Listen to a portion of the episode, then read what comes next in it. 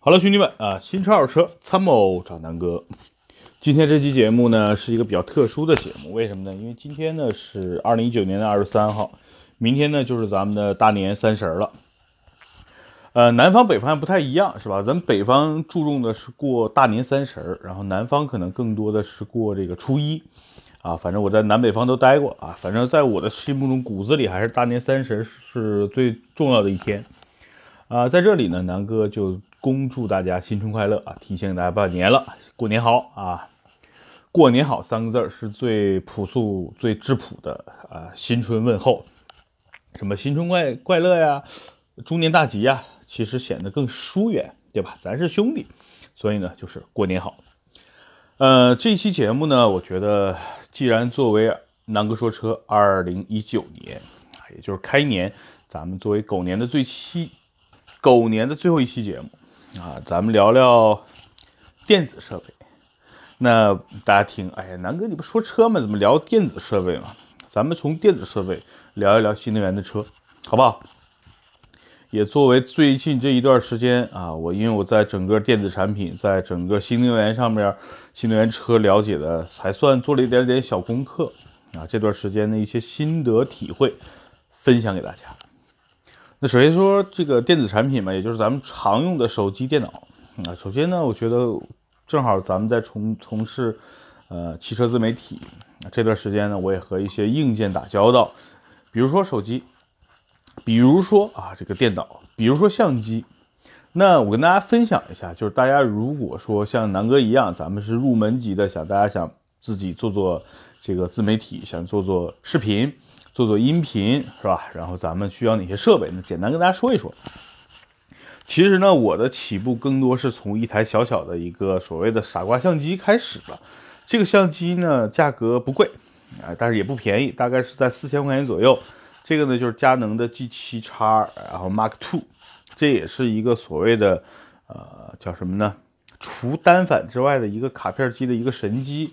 因为这么多年，这个相机一直在卖，起码卖了三五年了啊。确实，它的成像的效果呀，视频拍摄的质量呀，整体来说是不错的。我最早第一年，也就是在去年的时候，呃，其实就是在二零一七年底，我们真正开始做拍摄视频的时候，我就拿这个相机在美国的大街上，是吧，拍来拍去，拍来拍去。然后回国之后呢，其实很多视频，包括我的。作为南哥说车的这个第一个、第二个视频啊，这奔驰的 S 四百啊，凯美瑞混动啊，这些车这些视频都是用这个相机来拍摄的。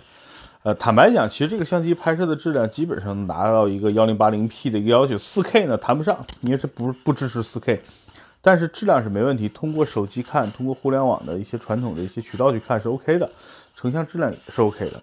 但是兄弟们，这个手机。这个相机有个致命的问题，就是它收音不好。什么意思呢？就是它只有一个，因为这个相机不支持啊这个外接麦克风，它只能通过相机自己自带的这么一个麦克风来取那个音频。那问题来了，如果有风啊，那它就有这个特别嘈杂的风声啊。如果你离这个相机比较远，那就收不到你想听到的音乐的声音啊。所以这就是这个手这个相机的问题。逐渐逐渐的，因为也用了两年了，这个相机陪着我已经去了三次美国了，啊，确实也立下了汗马功劳，也也基本上已经在它的生命周期的末期了，因为这个手相机已经被我们折腾的不成样子了啊，所以基本上已经淘汰掉了。把它淘汰之后呢，就是因为之前我们还有两个单反，因为我这个人不太是爱使用单反的，问题是什么呢？就第一，我觉得单反的这个架设啊，需要两个摄像师把这个单反架在那儿。然后再去调焦距什么的，我觉得太麻烦，真不符合自媒体的定义。因为我觉得自媒体更多的应该是快、效率，是吧？因为，哎，怎么说呢？因为南哥这个这个咱们做的视频，更多的还是通过创意，通过自己的想法去拍摄，没有所谓的什么拍摄脚本啊、拍摄提纲啊，对吧？这分镜头啊，这种传统意义上，因为南哥不专业，所以我们也不懂啊，所以我们就是基本上随性发挥来。但是单反往那一架，会影响我的发挥，就是。啊，摄像师说：“哎，南哥，等等，这个这个跑焦了。哎，南哥，等等，我对下焦。我后来我基本上就把这两个单反就就淘汰掉了啊。哎，确实不行。那在此同时呢，我就买了一个，并不也不贵，差不多五千块钱的一个微单佳能的 M 五零，配了一个标准的一个镜头，然后配了两个头，一个就是它最标准的，就是你去买这个相机带的那个啊一个镜头，然后配了一个也比较便宜，一千多块钱的一个广角镜头。现在基本上大家看我的 Vlog 都是用这个相机啊去拍摄。这个相机的好处是在于，第一，它价格不贵，五千块钱。然后呢，是一个微单，然后镜头呢可选择的比较多。我基本上拍 Vlog 都是用那个广，就是小的一个广角镜头，幺幺二二吧，啊去拍摄的。然后这个相机的好处呢，就是刚才 G7 不具备的它都有，就是它支持外接麦克风，啊，然后呢它的这个收音质量会比较好。第二呢，拍摄质量其实它的防抖性啊什么的，确确实要比那个机器要好一些。尤其拿这个微单偶尔拍拍照片什么的也没问题。所以呢，基本上就在用这个。那基本上目前我们使用的大部分主要拍摄的设备就是这这就是这些单反的，基本上大家在马车荒野看的一些比较成像度比较亮的那种视频是用单反拍的，大部分都是 M 五零啊来拍摄的啊，当然这其中也包括一些手机拍摄的啊。那手机拍摄的问题我一会儿跟大家说啊，在在此之间呢，我也买了一些设备，其实挺浪费钱的，但是基本上不用。第一呢，我买了一个索尼的 DV。什么支持 4K 啊什么的，但是我们的摄像团队好像都不爱用用那个东西啊。索尼的 DV 也不便宜啊，当时花了大概六千多七千吧，啊，确实效果一般啊，就就现在基本上就在办公室放着吃灰啊。过完年我考虑到闲鱼给它出掉了哈，啊，一个这个，第二呢，这个买了一个大疆的灵眸。那个就是特别小的一个设备，那个设备呢，我准备以后再去美国啊，我一个人拍摄的时候用那个就拍 vlog，拍自己的一些自拍，啊，那个作为一个备用。但是平时用那个拍的效果像素确实不是很好，啊，大家不要太迷信大疆的啊，大疆在拍大疆的这种小的便携设备，确实跟业界主流的像 GoPro 啊，包括这个呃索尼，就是索尼的有一个特别小的这种这种小镜头，还是有差距的。当然，大疆的飞机确实牛逼啊，但是它的这个摄像头，尤其这个灵眸，确实让我感觉一般啊，这是我的一个想法。呃，当然，GoPro，比如 GoPro 五六七，我们都买了啊，我觉得一般吧，因为它都是大广角，呃，拍摄一些车内的一些对话的差不多了。大家，我不太建议，如果大家真的要做视频，直接上来就拿这个这个啊 GoPro 去弄，因为 GoPro 更多的因为它是一个大广角嘛，更多大家拍摄一些运动啊。啊，这种自驾游啊，是吧？架在这个固定的机位上去拍摄还可以。拍人的话，大家如果去想要解说、主持什么的，并不合适，好吧？简单的这个摄像设备聊着，咱们说说手机。手机呢，最近这两个月吧，其实买的太多了。因为呢，大家知道我们团队有的在用运营抖音的，运营这个给大家在各个平台回复的，因为都不是拿电脑来来来回复嘛。然后有的又不能买太贵的。我主要就是图性价比啊，比如说像之前华为的 Mate 十 Pro 降价了三千多，我就买了几个，然后我在用，然后我们的那个我大哥在用，呃，联想的那个 Z 五我也买了几个，因为联想 Z 五是长得跟基本上跟 iPhone 十长得一模一样，但是性价比非常高，它是骁龙六六零的，它不是用的八四五，但是它的价格只要一千块钱啊，我就买了几个，就是。他们在在在运营一些抖音号啊，这个啊进头条的号码，就是会给大家回评论嘛。呃，后来呢，我觉得这个这个这些相机都属于比较入门级的，我自己呢又买了一个啊三星的 S 九，S 九呢用了一段时间，我把屏摔坏了，然后又买了一个三星的 Note 九，呃，就是 Note 九 S 九基本上已经买齐了，我就觉得三星的手机真的是好用。在此之间呢，我也买了这个。小米的 Mix 三啊，小米八也都买了。问题来了，因为你看，我现在在给大家做做音频的录制。那目前音频的录制呢，用的设备就之前一直都是用所三星的 S 九，因为它有耳机插孔嘛。那我三星当时摔坏之后呢，我就想，哎呀，赶紧啊换个手机，然后这个这个给大家录音频吧。我就把这个小米的 Mix 买了，发现哎呀没有耳机口，麻烦。啊，小米八也同样的问题。然后后来我再发现，就是小米包括华为，其实录的音频的音质确实到三星是有差距的。但苹果的录音效果也很一般。所以在这里边我就很纳闷，我说为什么同样的手机都是旗舰的手机，为什么三星的录音效果相对来说会比较好？啊，我现在我也没百思不得其解，我自己感觉可能就是因为三星可能在整个性能的各个方面考虑的比较全，比如小苹果呢更多是在成像质量啊，哎用户体验上做的比较好，但是有一些小的细节做的并不是特别完美。那你像小米啊、华为这些企业可能也一样，就没有考虑的这么周全。所以呢，就是现在你看，我现在今天给大家录音频的这个手机呢，就是三星的 Note 九，我上礼拜买的，今天才拿出来用啊。啊，所以我个人用了这么多手机，后，我发现录音频最好的像这个这个手机呢是三星的这个 S 九、S 九加、Note 九都都 OK。拍照像素、成像质量最好的同样也是三星的 S 九、S 九加、Note。但有人说，哎，那个不是 Mate 二十、Mate 二十 Pro、P 二十 Pro 的那个那个评分最高嘛？啊，大家知道我是追求性价比的。华为的手机啊，现在卖的太贵了，我这个事儿不能大声说，我就觉得华为的手机现在卖的太贵了。有那个钱，我真的买三星了。我举个例子，我现在买的三星 Note 九，大家看行货啊，所谓的这个国行六千五，对吧？那现在你去买港行，就是香港的，在京东上都有，京东、淘宝上，现在只要四千多，都不到五千块钱了，对吧？你现在买个 Mate 二十 Pro 多少钱？六千九百九十九，兄弟们，太贵了。所以呢，我就放弃了买华为最新的。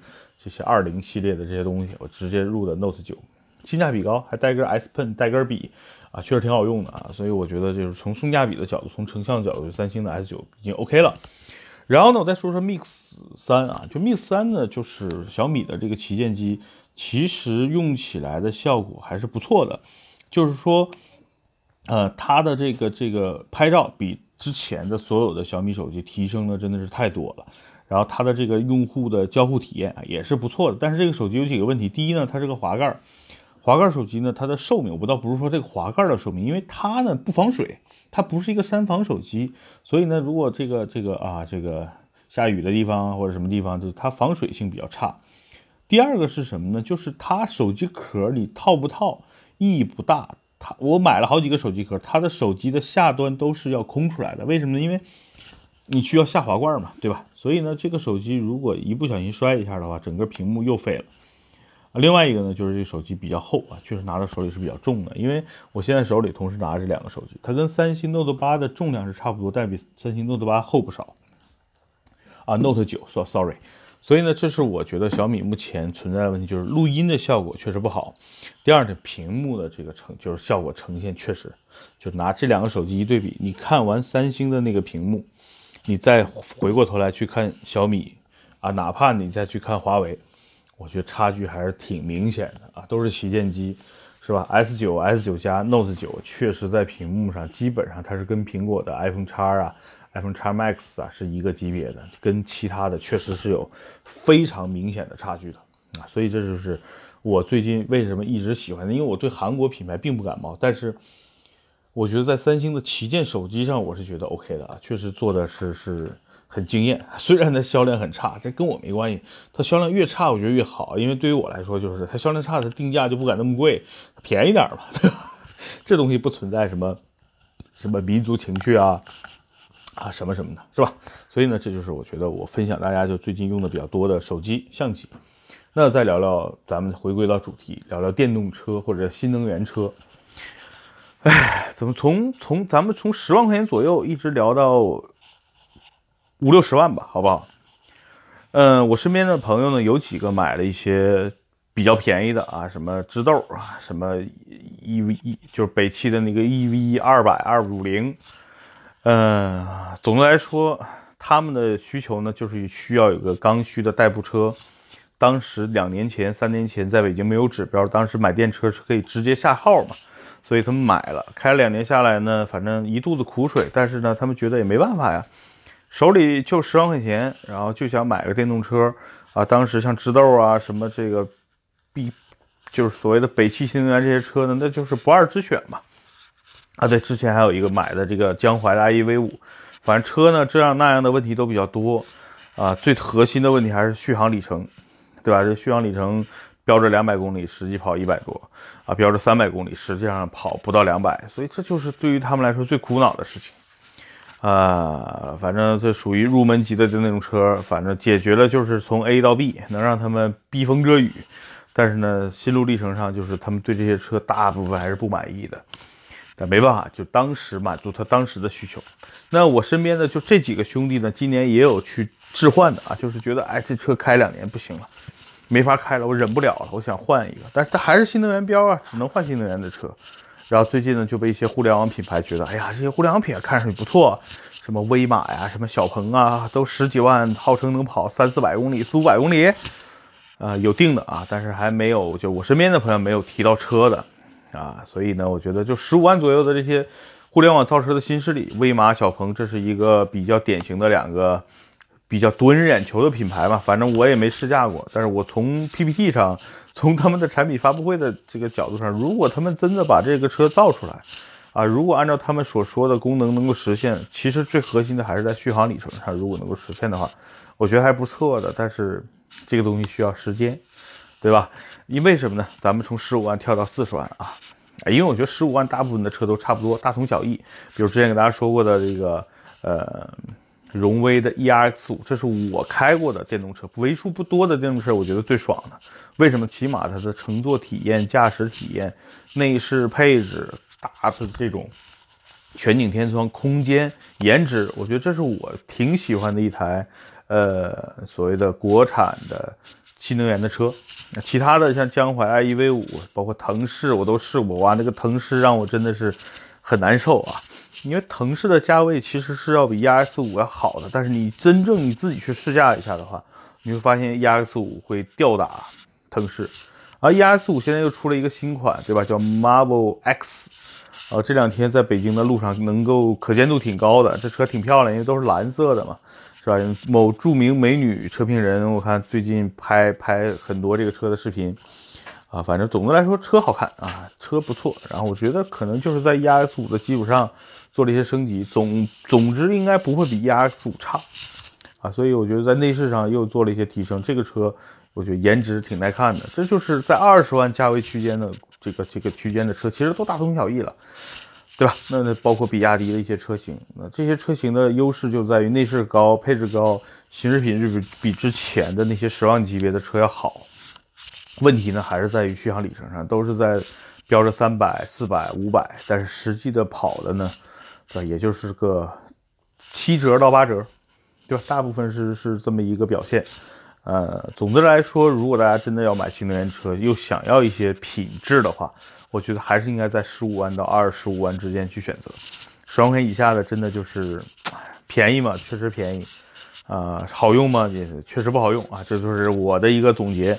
但是呢，如果你就是每天上下班可能就几公里啊，十几公里，我觉得对吧？没必要买那么贵的，就买便宜的。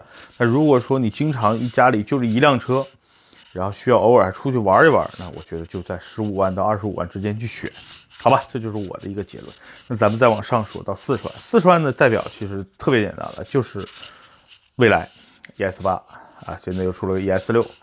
蔚来这个品牌呢，反正我之前跟大家说非常多次了，就是确实造车的理念，PPT 里边呈现的功能都非常的牛逼，实车也造出来了，也交付了，据说一万多辆了。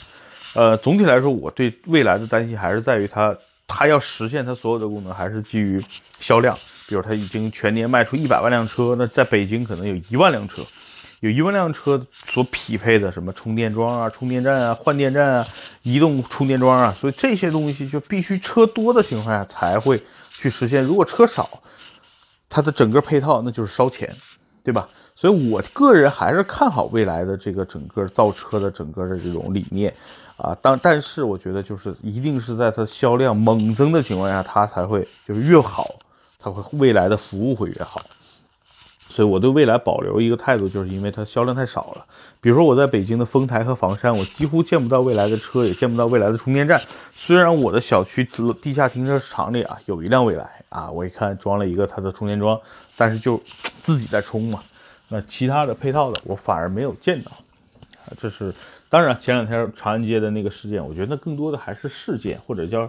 或者叫事故吧，比如说那是个试驾车，不是车主在买的，那是不是试驾人员的一个误操作导致了那辆车在路上停了那么多啊？反正总的来说呢，未来上头条了，对于未来品牌来说也不不一定是件坏事，是吧？嗯，总的来说要要用发展的眼光去看国产的品牌，尤其去看一些新的互联网的势力的造车的这个这个这个未来的一个趋势，我更看好他们。啊，但是你现在让我掏钱去支持他们呢，我现在持保留的态度，因为我现在不是新能源车的一个所谓的这个叫这叫种子用户，因为我我我汽油车这么多辆我开不过来，我没必要去买一辆新能源的车，对吧？我宁愿去租指标去买这个汽油车，因为我现在觉得汽油车我还没有爽够呢，还没到去爽新能源车的时候。好吧，未来呢，我觉得是一个大家在四十万可以去考虑的一个车型。如果真的喜欢，我觉得去试驾一下，空间很大，对吧？加速又很爽，配置又很高，我觉得这就是未来的一个优势。但是我觉得它的，我担心的还是在于它的配套的服务上，它的理念上能不能百分之百的落地。比如说你在一些小城市，那买这个车，你能不能享受到这些服务？因为这小城市没有四 S 店，你在北上广这些城市没问题。那比如说举个例子。你在河北省石家庄市买这个车，那能不能享受到这个服务？你在辽宁省沈阳市啊，在辽宁鞍山市，在南哥的这个长大的老家，你能不能享受到服务？我估计很难，对吧？比如说我想要啊，给我来换电池，没戏，对不对？所以呢，更多的还是在于整个未来销量越多，它未来的服务才会越好。OK，咱们说说进口品牌，也就是五十万到六十万，就是这个价位的呃电动车，其实特别简单，也就是。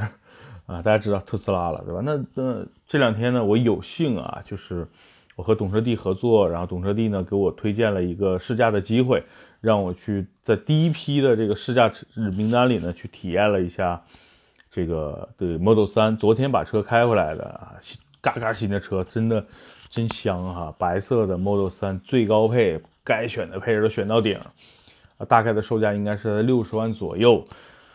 哎呀，真香啊，这个车！就是我对特斯拉其实是比较感兴趣，但是因为美国呢，咱们也去过几次特斯拉店，咱们也逛过。特斯拉有特别有意思，就是我在美国的所有特斯拉店，我说啊，我 I want to，啊，就想拍摄一些视频啊、video 啊，或者是照片。他说 no，不让拍啊。好吧，我说那那我就自己体验体验吧。所以只是在美国做了一些静态的体验，比如说当时第一感觉就是。呀，Model 三确实不是很贵，大概四万美金左右，啊，但是呢，特斯拉 Model 三的内饰真的太简洁，就一个屏，然后方向盘上有两个按钮，呃，但是整个车呢，我觉得实用性更高一点，毕竟它不是跑车了嘛，就普通一个轿车，跟凯美瑞啊、雅阁呀、奥迪 A4 呢差不多了。那 Model X 呢，就是一个特别帅的车了，对吧？坐到这车里，感觉是一个未来的一个物种。那 Model S 呢，因为已经见惯不惯了，这个路上太多了，所以没有什么太多的这种新鲜感。那 Model 三呢，其实我还是比较看重，为什么它便宜，它性价比高。在美国，它的四万美金的售价什么概念？大家知道，Avalon 就是亚洲龙啊，在美国的售价差不多就是四万。奥迪 A4L 啊，没有 L，A4 啊。配置高一点，大概四驱的，2.0T 高功率，也是在四万美金左右。宝马330啊，就是 2.0T 的高功，在美国的售价差不多也是在四万。所以 Model 3在美国，它真正意义上就是一个所谓的中产阶级或者叫白领啊的能够消费起的这么一个层次的车，对应的像。呃，比如说汉兰达，比如说锐界啊，比如说呃，这个这个 F 幺五零的中高配，基本都是在四万美金左右，这也是美国中产阶级买车的一个价位区间，所以它价格在美国并不贵，只要四万刀，那你换成人民币不到三十万，对吧？所以这个车我当时比较关注的就是，一方面这个车性价比高，另一方面这个车更适用，更适合日常开。另一方面就是听说啊，这个特斯拉要国产了，而且据说二零一九年就能国产，是吧？这个都这些消息加到一起，让我不得不特别关注 Model 3，因为我觉得，哎，如果这个车国产了，号称一年产量几十万辆，在国内大概七八十万辆吧，号称。那也就是说，未来中国的工厂应该是特斯拉 Model 3最大的一个输出厂。你要知道，美国的这个特斯拉就是单年卖了十几万辆，就是 Model 3。那其他的都是以万，比如说 Model X 呀、Model S 都是一年只卖了一万多辆，这是我看的大概的数据啊。所以呢，就 Model 3在美国也算是一个单一车型的一个销冠，所以，所以呢，就是让我不得不关注，如果中国生产的这个 Model 3卖再卖回美国或者输出输出到全世界，那理论上中国是 Model 3的最大产出国或者生产国。啊，因为又是国产 Model 3，在国内又能拿到一些新能源的补贴，那是不是说意味着未来国产的 Model 3能够比美国的售价还低呢？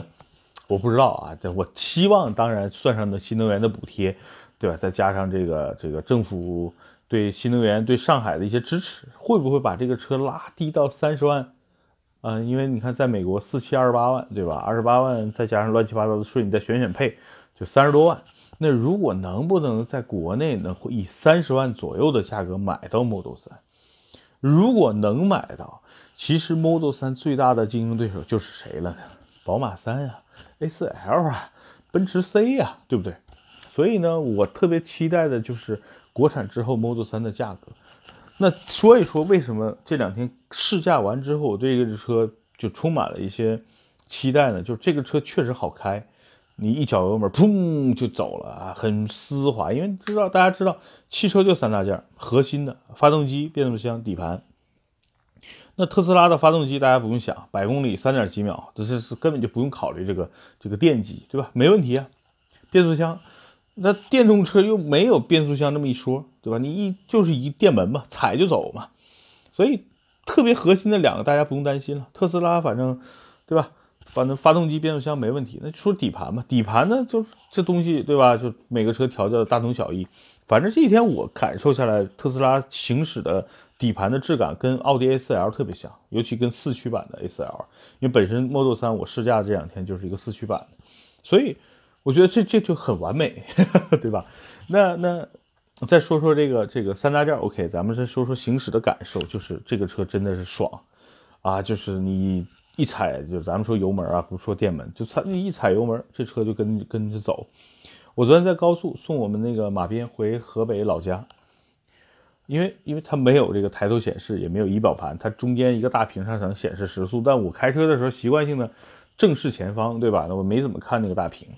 反正就我把电门踩到了差不多一半的位置，我也没注意啊。然后一低头，哇去，一百七十七啊，一百七十七公里的时速，但是我没觉得那么快，哇，真的是很很很安静，风噪是有一些，胎噪在高速上基本上控制的很好啊，底盘也很舒服，然后那种加速的感觉就是非常畅快。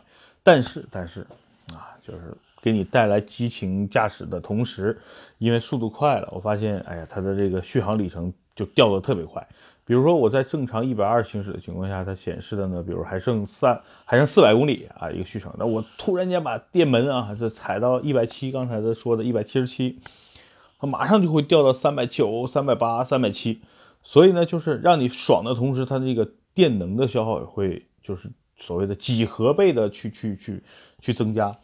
啊，所以呢，就是这种车爽一爽啊就可以了，不能长期爽，你长期爽电受不了。这就跟你刚才说手机一样，我买个旗舰手机啊，不管去哪儿，反正上了车我就找充电线要插着，我保持我手机一直有电。玩游戏也是，这两天有时候跟小伙伴们玩这个刺激战场是吧？吃鸡，反正不管怎么着，手机百分之百电的情况下，我也要插着充电线去充。为什么呢？因为我就怕玩两局游戏本身电能消耗就很快，尤其玩这种。比较大的游戏，比较吃吃这种所谓的显卡加内存的，就整个它功耗会比较大的游戏，像王者荣耀啊，像这个吃鸡。其实说实话，你你打两个小时，可能手机就确实就没电了。所以不管怎么着，我都每次都是插着电源再去玩这些游戏。好吧，这就是这就是我对整个特斯拉的一个感受，就是哎呀，爽是爽，但是总担心没电。对吧？那因为我昨天去去河北往返的差不多三百公里，三百公里呢续航里程，因为我们走的时候剩四百嘛，嗯，走了差不多三百公里之后回来呢还剩九十公里，反正一路回来的时候去的时候没问题，因为我感觉百分之七十多的电，百分之八十电到到了马宁家啊还剩百分之五十多一点，我就有点担心，我说呀剩的不到百分之五十了，回去万一遇点什么事儿是吧？就就傻逼了。啊，回来呢一路通畅还好，然后到了公司还剩百分之不到二十了，百分之十几。唉，反正这种感受就是让我这种一直对手机电池比较敏感的人来说，这种感受非常不好。第二呢，说充电，咱没有特斯拉的快充，咱因为咱不是车主啊，家里没有特斯拉的专用充电桩，那只能用社会上的这些充电桩去弄。我也没有时间去特斯拉指定的什么酒店啊，什么什么去去去弄，只能说哎就近呗。我们公司楼底下有这个叫一充一充桩吧，是吧？一充站的，就是那种给普通新能源车充电的那个车桩。我之前给一些什么荣威啊这些车都充过，不行，为什么呢？插上去之后显示充满需要二十个小时，这谁受得了啊？充一晚上都不够，充二二十个小时一天呀，不行。那我让牛鞭晚上把车开到了就是房山的长阳半岛，长阳半岛地下是有快充站的啊，显示还不错啊，大概需要三个小时左右就能把这个电池充满。然后昨天晚上他们用了一百块钱吧，一百多一点，他只充了一百啊，充了一百之后充了百分之九十多，基本上可能充满这个就一百一百一二十块钱，可能就能把整个特斯拉充满了，所以我觉得确实便宜。第二呢就是。有这种快充桩的情况下还是比较快的，但是没有的情况下真的是挺难受的。嗯，昨天充满，就是今天早上充满之后，今天出去跑了有一两百公里，现在的续航显示还剩三百。反正呢，我个人估估算啊，就是只要不暴力驾驶，正常行驶的情况下，这辆车应该能够跑到四百三到呃四百五左右，就四百多公里是没问题的。它显示其实它标的的应该是。啊，五百多公里不到六百，但是现在是冬天，是吧？所以呢，呃，会有一个折扣，但是我觉得还是不错的，基本上是在四百公里以上，呃，表现还 OK。它的单电机版就是性能没这么强的话的那个续航里程，包括它新出的一个，呃，就就叫长里程的一个，都是六百公里甚至六百公里以上的这么一个标的，那起码跑一跑，估计五百公里是没问题的。所以这个这个 Model 3呢，还是偏于家用。所以呢，就是大家可以看到网上很多 Model 3的一些视频啊，拿这个跑跑赛道，跑什么？我觉得基本上路子有点有点跑偏了，因为 Model 3整个定位还是家用的。虽然它加速很快，但是我觉得在整个社会上去鼓吹 Model 3去干 GTI 去干 GTR，这不是一路子，对吧？大家买电动车的人，没人愿意去拿 Model S 去去对标谁谁谁吧。所以，我个人觉得呢，整个特斯拉 Model 3更多还是家用，它就是你未来可能会去买的一台，跟凯美瑞啊、雅阁呀、宝马三呀、奥迪 A4L 一样一样的一个三厢标准的一个轿车，好吧？这是驾驶感受。那我再说说刚才说的充电，还有一些问题，我个人体验的啊，就是主要什么呢？第一，这车呢，因为底底盘下边都是电池哈，第二排的这个乘坐的舒适度一般，因为我坐在后排。有点撅，就是它腿呢翘起来的会比较高，所以呢舒适性打了一个折扣，因为脚底下都是电池嘛，啊这点是不好的。第二呢，就是整个内饰太简洁，全部集成在一个屏上，啊这个让我觉得稍微有点儿我接受不了，因为我对内饰，尤其我为什么喜欢奥迪呢？因为奥迪的内饰相对来说做的跟保时捷呀，对吧？兰博基尼呀，因为一家的还是有点像的，所以还是有点多点按键啊，实体按键大屏啊。还是好一点的，特斯拉这个就一个屏，给我感受有点，相对来说有点差点意思。还有一个呢，就是，呃，怎么说呢？就这个车它天窗啊，就是它它是一个类似全景玻璃顶，啊，中间有两个横梁呢，来起到一个保护的作用。这点呢，对于我来说可好可坏吧，就是可能通透性好一点，因为整个脑袋顶上都是，对吧？透明的。但是呢，我觉得在夏天的时候，这车肯定内部会比较热。虽然它的玻璃是变色的啊，能有一定的遮光率，但是我觉得肯定热。第二呢，就是给给我今天我下午接我媳妇上这车，他觉得上这车给他感觉不踏实、不安全，就因为玻璃太多了。反正每个人可能对于这种感受，就有的人可以觉得哇，好帅啊，全景大天窗啊，三百六十度全景或者一百八十度全景。有的人像我媳妇这样觉得，哎呀，坐这车感觉不安全。啊，确实，可能这都是真实的用户的一个感受嘛。啊，今天简单的跟大家聊聊啊，这两天呢，我会对这个车进行一些视频上的一些拍摄，跟我更多的去体验一下这个车，好吧？方方面面的，今天只是讲讲了一下这一天来的一个感受，好吧？两天以后、三天以后，正好过完年了啊，我再跟大家好好聊聊新能源车，重点再聊聊 Model 3，好吧？最后一期啊，狗年的节目啊，在这最后再跟大家重复。祝大家新春快乐，万事如意啊！猪年大吉，好不好？嗯，难舍啊，但是要跟大家说再见。南哥掏心窝子的话，放心，大家买车以后可以随时找南哥参谋，南哥自认为还是靠谱的，好吧？今儿就到这儿，拜拜。